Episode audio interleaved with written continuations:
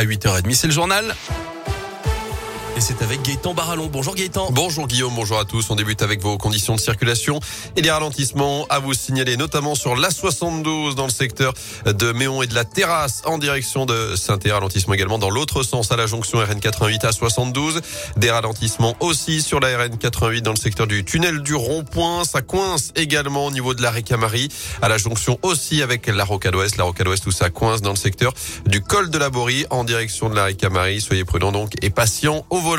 À la une de l'actu ce jeudi, ce chiffre 18 000, c'est le nombre de personnes majeures qui disparaissent chaque année en France et c'est autant de familles dans l'attente de réponses. Dans certains cas, les enquêtes ne donnent rien faute de pistes suffisantes. De quoi rendre le deuil impossible pour les proches qui veulent connaître la vérité.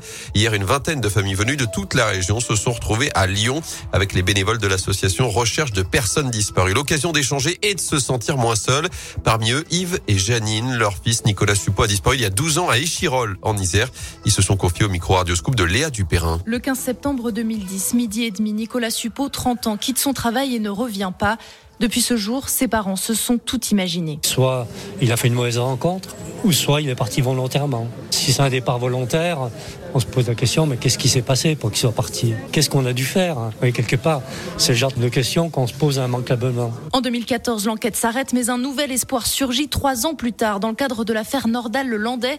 Nouvelle enquête, mais pas plus de réponses. L'instruction du dossier a repris et les attentes sont toujours là. On peut attendre que toutes les pistes soient explorées, parce que le plus difficile, c'est d'en avoir aucune, aucune réponse. C'est insoutenable. Quoi. On y pense tous les jours. Je regarde, même quand je voyage, je ne peux pas m'empêcher, tiens, cette silhouette, elle ressemble à Nicolas.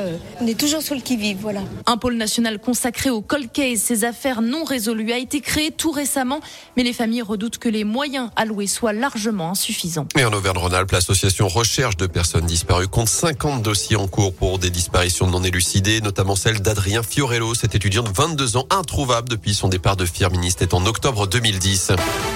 Dans l'actu également, c'est parti pour la campagne de déclaration de l'impôt sur le revenu. Déclaration obligatoire, même si depuis 2019, l'impôt sur le revenu est prélevé à la source. La date limite, c'est le 19 mai pour la version papier jusqu'au 31 mai sur Internet pour les départements de la Loire et de la Haute-Loire. J-3 avant le premier tour de la présidentielle. Les derniers meetings des candidats. Yannick Jadot est à Nantes, Fabien Roussel à Lille, Philippe Poutou à Toulouse, Éric Zemmour à Paris, Marine Le Pen à Perpignan, alors que Valérie Pécresse sera dans la région à Lyon ce soir, aux côtés notamment du président de la région, Laurent Wauquiez. Le premier tour, je vous le rappelle, c'est ce dimanche. Et puis à retenir enfin le sang-froid incroyable des pilotes d'un vol Air France Paris-New York. C'était mardi. Ils ont dû effectuer une manœuvre d'urgence pour atterrir à Roissy-Charles de Gaulle. Leur commande ne répondait plus. Air France évoque un incident grave. Les pilotes ont finalement rétabli la situation sans dommage. Une enquête a été ouverte. Les boîtes noires sont en cours d'analyse.